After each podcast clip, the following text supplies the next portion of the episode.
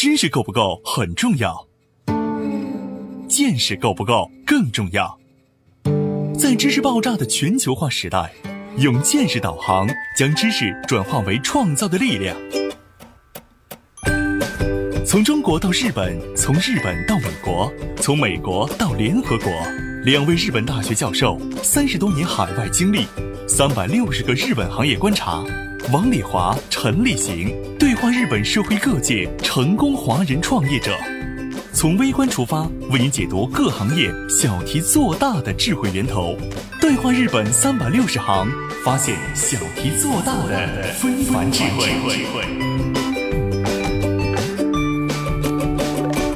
欢迎您收听今天的对话日本三百六十行，发现小题做大的非凡智慧。我是王礼华。欢迎我们在国内的栏目策划郑安，郑安你好，嗯，王老师你好，我们的嘉宾张总，张总你好，张总你好，嗯，你好你好你好，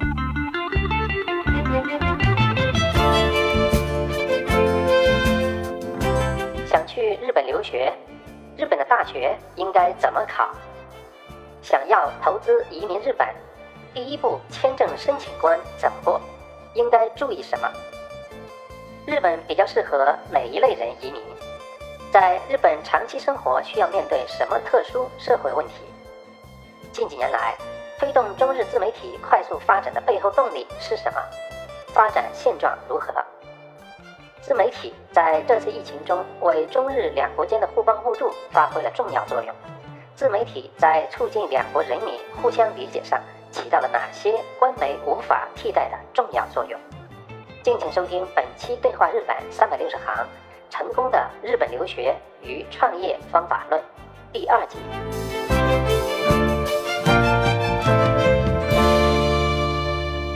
张总，你在日本的这些创业嘛？嗯，怎么在日本创业？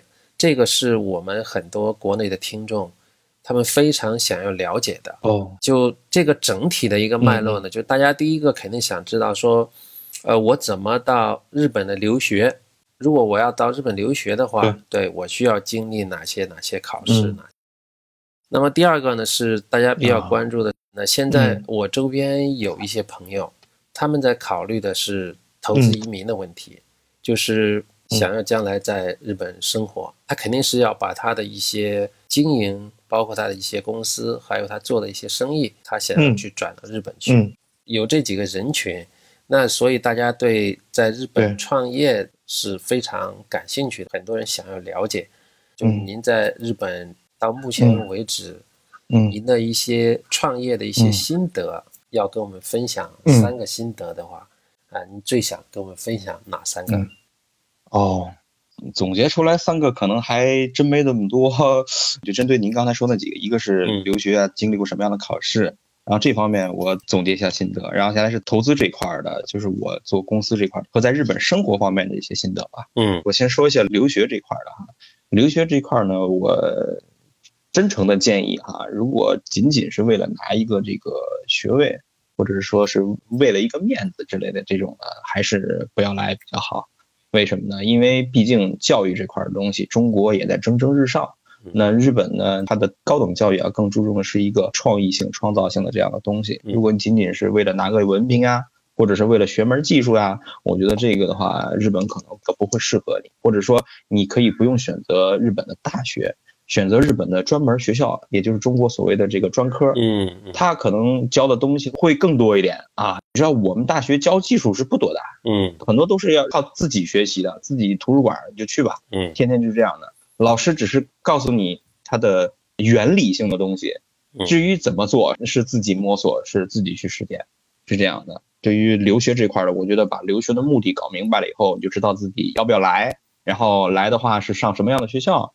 那么至于考试的话，那参加相应的考试就可以了。其实都不难，只要好好学都不难。嗯，就是这样的。然后因为日本的大学的有一考试，我得稍微讲一点，就是日本考大学的这个考试啊，比中国要简单多了。嗯它这个是属于宽进严出嘛，所以对于考试来讲，大家都不用那么的焦虑哈，这个都是蛮简单的。最重要就是要过那个什么嘛，要过那个日语关嘛。你毕竟上课是要是要，嗯，是要听懂日语。像我们学校在关西，有些老师上课有关西腔，也就是方言，嗯，就类似于一个外国人去中国上学，你听老师讲一口陕西话一样，那咋回事吧？你是不是？就这样，你说你能不能听懂？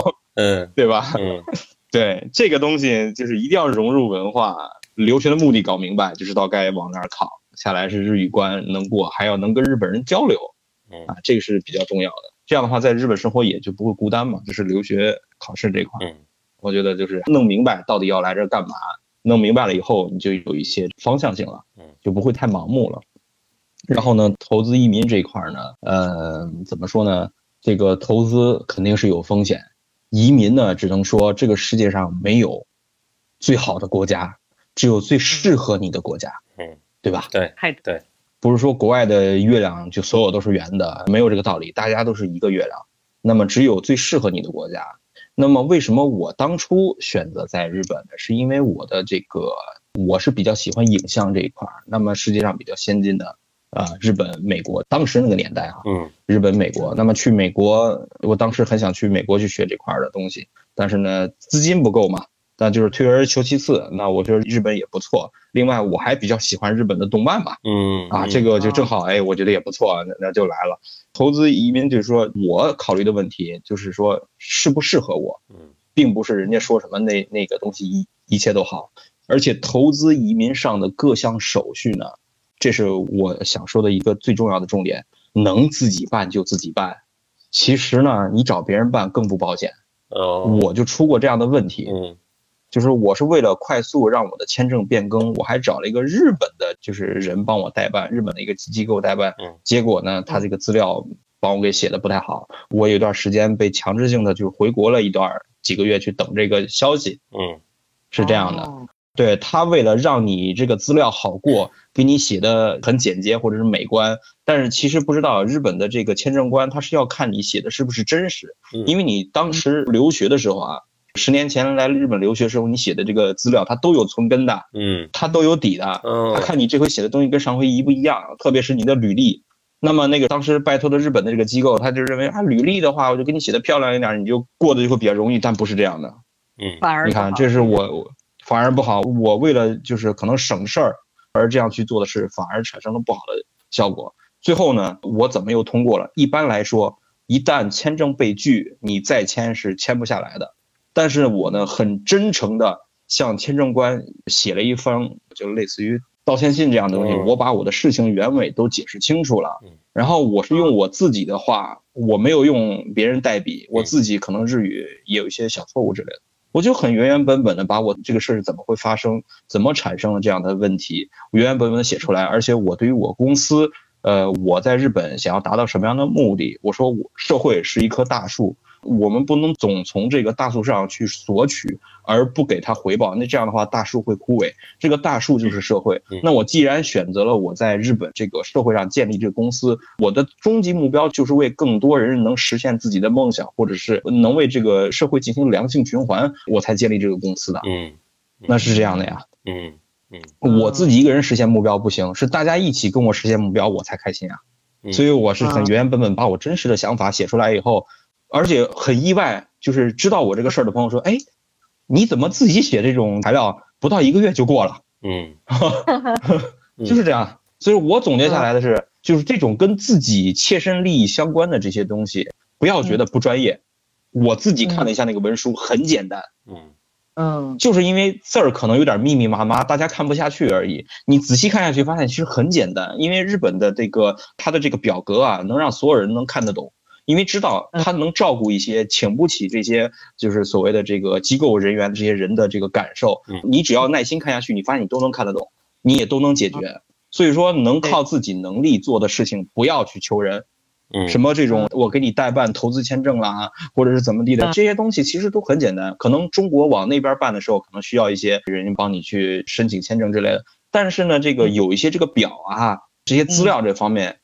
如果有梦想的人，想在这边实现自我价值的人，最好是自己写，嗯，把你自己真实的这种东西做出来就可以了，对嗯，对。对吧？这个是在国外的一个信誉问题，就是说你写的真实真实，是不是你自己的事情？这个是非常重要的。碰到过一个小朋友哈，是在国内会说日语，他是在一个日本人开的合资公司里工作，以后跟日本人接触的比较多，自学的日语，就日语说的还不错，在大连。结果这个小女孩有个什么问题呢？她是和公司一起出差来过一次日本，她没有学位，没有学历。日语是自学的，学的非常好。他来出差过一次，然后就回去了嘛。来这儿一共也就没多少天，所以他填过一个表，就是来这边申请的那些资料啊。后来呢，他认识日本一个老板，然后这个老板呢也是很看重他，觉得他工作能力蛮强的，就想把他叫到日本来，在这个老板的公司里工作。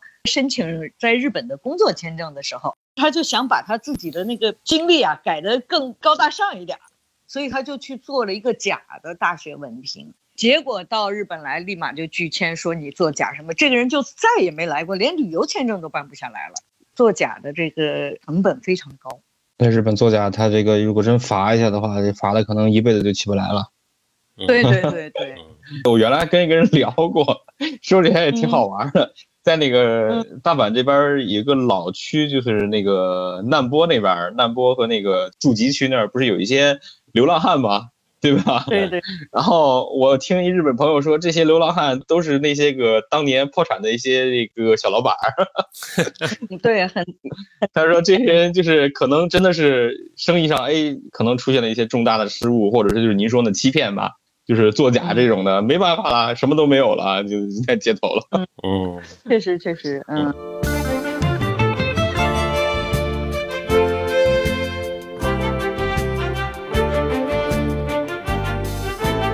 第三个就是 生活上的心得是吧？生活上的心得，哎呦，最大的一句话就是，那在日本你得能待得住。日本人的有一个就是想法是，我不愿给对方添麻烦，对吧？嗯，大家都是就是我我不想给对方造成困惑，不想添麻烦。那这样的话会导致其实人与人之间的这个距离还是比较远。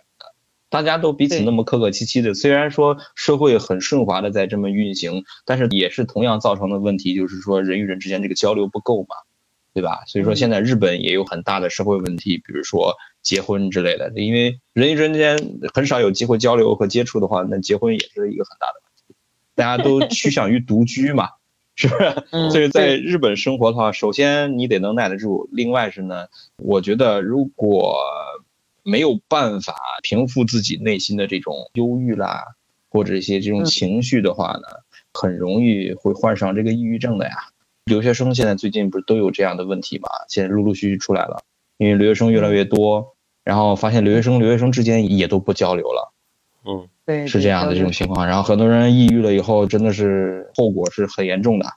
就是这个东西，我觉得越发达的地方，我觉得中国也不例外嘛。中国，你像那个北上广深这种大城市，那区独居的这样的人，不交流的情况也会比这个小城市要多啊。小城市因为人与人之间太熟了，嗯，对不对？大家今天这个明天那个的。那大城市真的，你住着楼上住几年，你也不知道你的隔壁邻居是谁，他的作息习惯跟你是完全不一样。那么在日本是整体日本整个国家都是这样的情况的话。那就会有一种，如果耐不住寂寞的人，你来这儿的话，就会出问题。嗯嗯，要不然就是说，你在这边有能力开辟一个自己的朋友圈也行。嗯啊，嗯也成。这个人与人之间的关系确实挺冷淡，包括家庭关系都比中国要冷淡很多，就连亲情都没有那么近，就是儿女之间相对而言都没有那么近的感觉。日本人呢，就说每一个单体可以单独的远离一些周边的事情的这种性格比较多，但是呢，就因为这样，所以日本人又特喜欢凑热闹。我们叫马对马自立，中国叫什么游行、搞庙会之类这样的东西吧，就是那种搞这种活动嘛，庙会。各个地区从大到小，包括我们这一个町，就相当于中国叫街道了吧？呃，都有自己的马自立，就是自己的那个每年的几月几号是我们这儿的这个活动，还有这个夏天跳盆舞，就是个人之间的这种交往少，但是呢，就因为这个，反而在这种大型活动，大家一起。参与的活动就特别多，平衡嘛，可能人内心如果他平常生活缺什么，他就内心就渴望什么。所以说他就会很愿意参加这种，希望给自己创造一个更多与人交流这种机会。呃，你也知道，这个人独居时间长了以后，难免会生一些怪癖嘛。但是交流以后发现又出新的问题了，对吧？所以说，呃，我觉得吧，你在日本的生活质量，包括你在这边工作成功与否，取决于你的心情。那么，首先，我觉得任何以上所说的所有的问题，其实都不是问题。取决于你生活上的这个态度。如果你会很开心的话，你所做出的决定它也就正面与积极的，对吧？我觉得，如果要是能排解自己的不好的情绪，是这样的人的话，那么在这边生活可能会越来越愉快，而且你会左右逢源。这样的话，你交朋友就不是问题了，啊，你这边就不错。如果是对于自己的情绪没有办法好好的控制和这个处理的这一类人群呢，你可能来日本以后发现，大家都不 care 你的一些事情。你会越来越抑郁的，嗯，对对对，嗯嗯，所以每一个地区都有它的特色哈，就是你适合不适合这个地方，这是非常重要的。其实我跟很多日本人，就是从八十年代就想去中国投资啊，或者跟人家办公司啊，我就特别明显的感觉到，有些人是适合去中国的，有些人是绝对不适合去中国的。你哪怕说去是去旅游或者去。你都能看得出来。我带日本人去中国考察投资环境的时候，我一看那种从在日本出发的时候，他就穿好西服、戴好领带坐飞机去那个，绝对不适合去中国，就是严谨的不得了。他觉得我是去做去了，在日本就是这样的，就是特别严谨的，只要是工作一定穿西服。他从出国之前他就已经是这种状况了，一到中国就看见来接他的人怎么穿着 T 恤衫就来接他了。他觉得，哎，这个人就不能信任了。就是对他来讲，我是工作来的，T 恤衫就跑到机场来接我来了。那中国人根本就没觉得这个是什么问题，对不对？所以这样的话，这个人在日本是很典型的日本人。但是如果是带他去中国和中国做交流，他就很不适合。跟中国一样，中国的朋友想来日本来投资，就像张弛说的，这个来这儿适合不适合你？不适合你的话，你到日本看什么都看不惯。这人怎么这么死板？这人怎么这么寂寞？他就待不惯啊！一定要适合这儿的人才能到这儿来。嗯，是不是还是话题又回到咱学校那个 职业规划了？你先给自己有个职业规划，你判断一下，你再过来。嗯，但是就是职业规划也有很多人是很盲目。那我们现在这留学的这些留学生啊，他们自己的想法呢并不深刻。来日本，我喜欢动漫，尤其到我们学校来，我喜欢动漫游戏，这个专业你们学校挺好的，我就想来。其实他没有很深入的去考虑为什么喜欢，要来这儿要学的是什么，然后将来自己要做的是什么。他们就是想，我从小就喜欢看动漫，喜欢玩游戏。那么做动漫和做游戏，那完全是两回事，很枯燥、很难的。他们看的是什么呀？动漫游戏很挣钱。现在老流行了，你看，那动漫公司一下就发大财了，带着这种心态。哦，你是九十九的游戏都是失败的，投资也很大。你要做游戏，投资非常大的，你有这个心理准备吗？投资很大，可能就打水漂了，百分之九十九的都打水漂。这个不跟我们做公司一样吗？就相当于百分之九十九的小公司，这些公司全破产了，留下来的真的不到百分之一，因为。你做公司不仅仅你要有财力，你要技术，你还得有经商的头脑。呃，经商的头脑还不够，还得要怎么懂得这个人事方面。因为你自己的员工搞不好的话也不行，你公司也会散。来这边投资哈，做公司它不是一个盲目的事情。在日本可能需要的这个苛刻的条件会更多一些，是吧？而且还是异国他乡。通过刚才王老师说那个做游戏这块，我突然就联想到做公司投资这个，真是一模一样。是。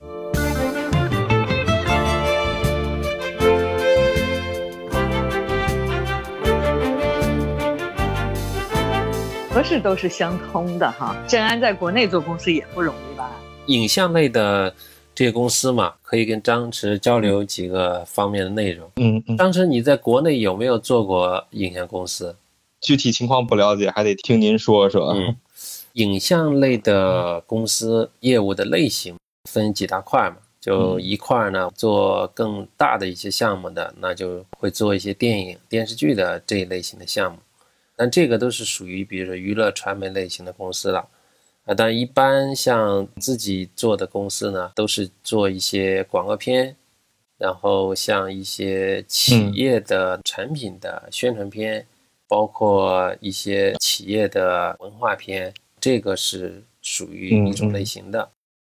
那么还有呢，就是像您刚才说的，给一些品牌提供一些拍摄类的服务，比如说小的这种产品短片啊等等类似的。啊，因为最近这几年，互联网和整个这个个人自媒体的发展比较快，之前沟通的语言它可能是文字类型的，或者我是那种长篇的。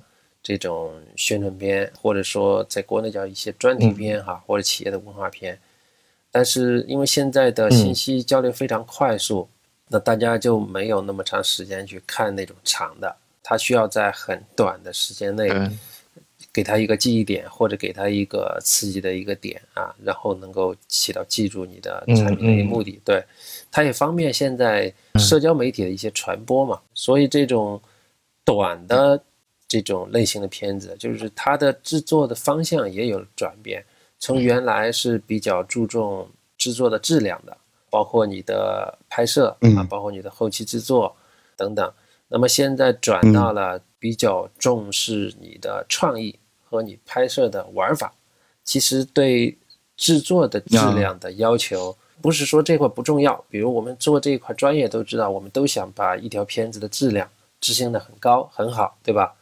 现在的国内的这个方向的一个趋势，它是看你怎么玩，就是你做什么样的一个创意，就把这个东西拍的很有意思，让它有利于在互联网上的一些传播。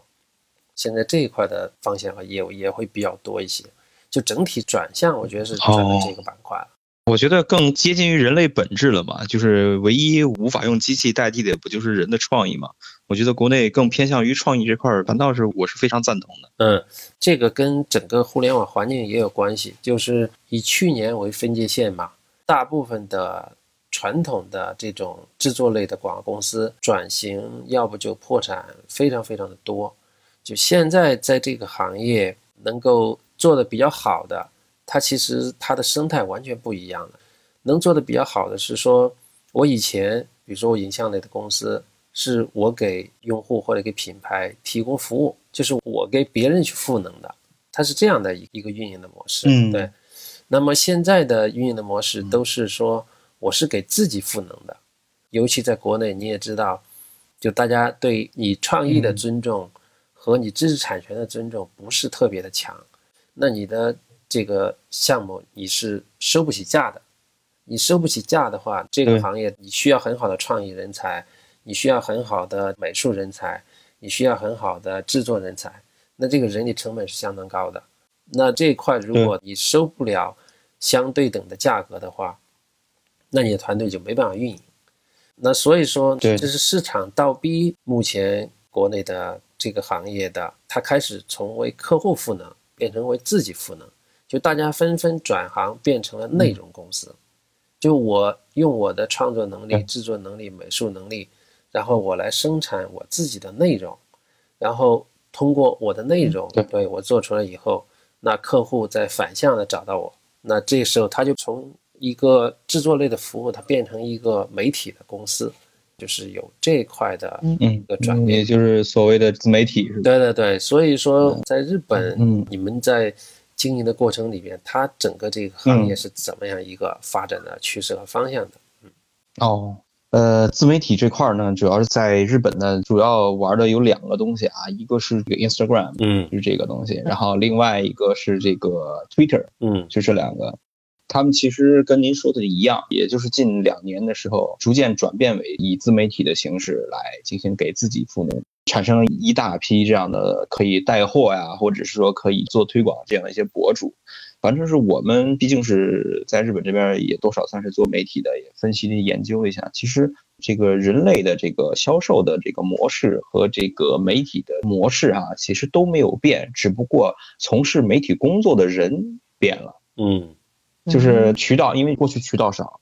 大家只是看电视嘛，对不对？那电视卖什么，那咱们就买什么。所以当时，呃，电视广告这个效益会比较高。嗯。那么现在逐渐大家脱离电视，开始用手机的时候呢，那就是每一个这个账号，对不对？每一个账号就每一个公众平台或每一个自媒体的这样的，或者每一个人嘛，就是所谓的网红，对不对？嗯。那他们呢是这个传播信息的主体，那他们就会具有效应。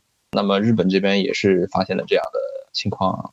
也是有很多了，我这边也接触的这些个日本的这小网红们也很多。你像当时他们还搞了一个什么联名，把全世界的这种旅行博主，嗯，travel blogger，就全世界的人招到日本的一个其实不太发达的地方，应该是广岛那边吧，招到广岛那边，然后呢，让他们为广岛的这个旅游进行宣传。你看，他们就已经开始用这个自媒体为他们的旅游业进行宣传，因为每一个博主。针对于他们自己的国家有自己的一套玩法，就是您刚才说的玩法。嗯，然后而且他这种玩法呢是符合于这个国家人的审美的。当地的这些这个旅游局的这些人呢，要把他们未来想招揽客户的目标国家的博主请到这儿来以后呢，带他们免费的玩一圈，哎，他们就会发照片。但是日本人他也注重这个质量，嗯，所以说当时就叫了我去，就跟这帮博主说啊，这是我们日本这边就是做国际拍摄的比较专业的，啊，你们的照片就从他那儿来。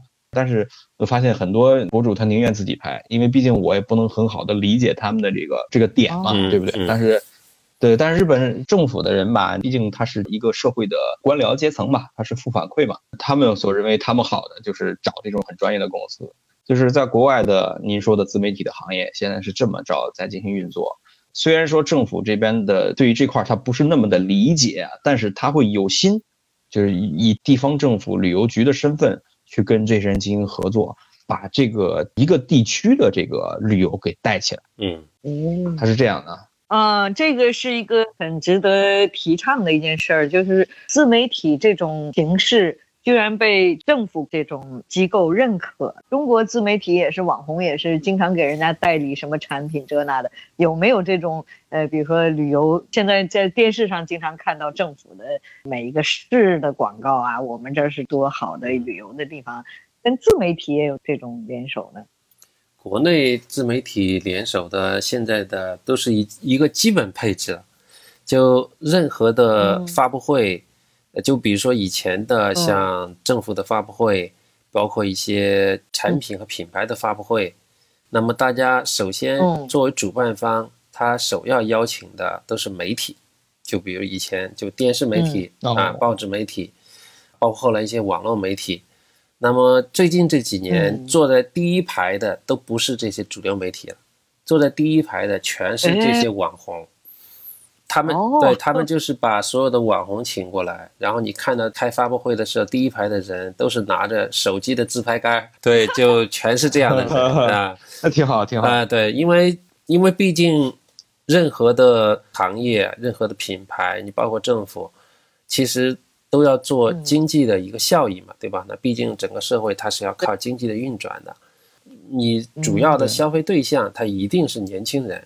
你毕竟每个国家，它的新鲜血液，它年轻人是逐渐在上来的嘛，所以他肯定是要把他的这个信息，把他的品牌的好感度也好，要去植入到年轻人的心目里边。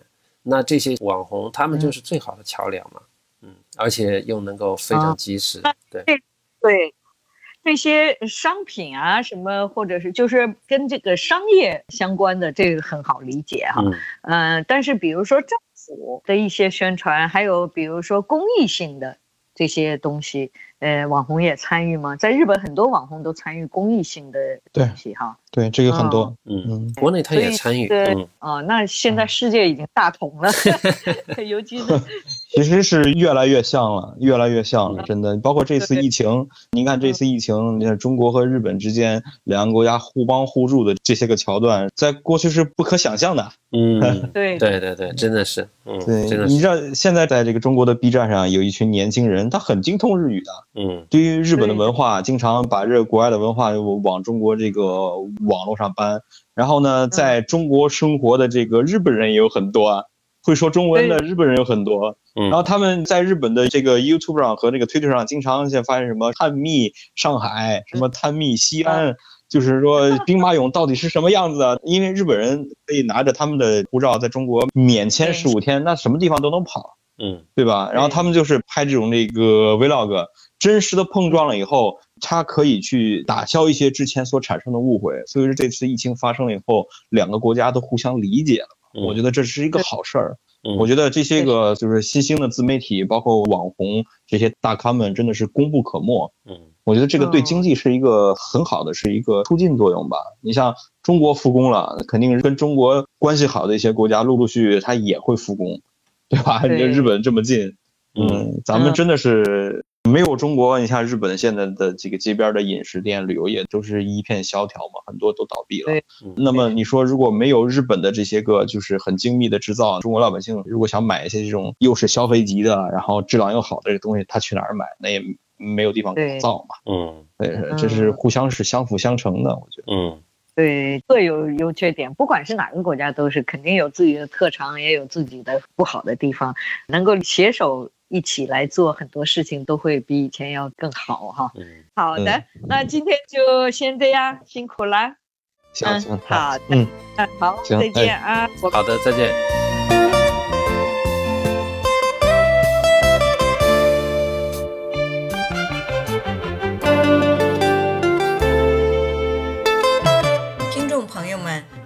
您想了解《对话日本三百六十行》节目相关内容，请在微信添加朋友公众号里输入“对话三六零”，搜索“对话三百六十行”公众号，点击关注与我们交流。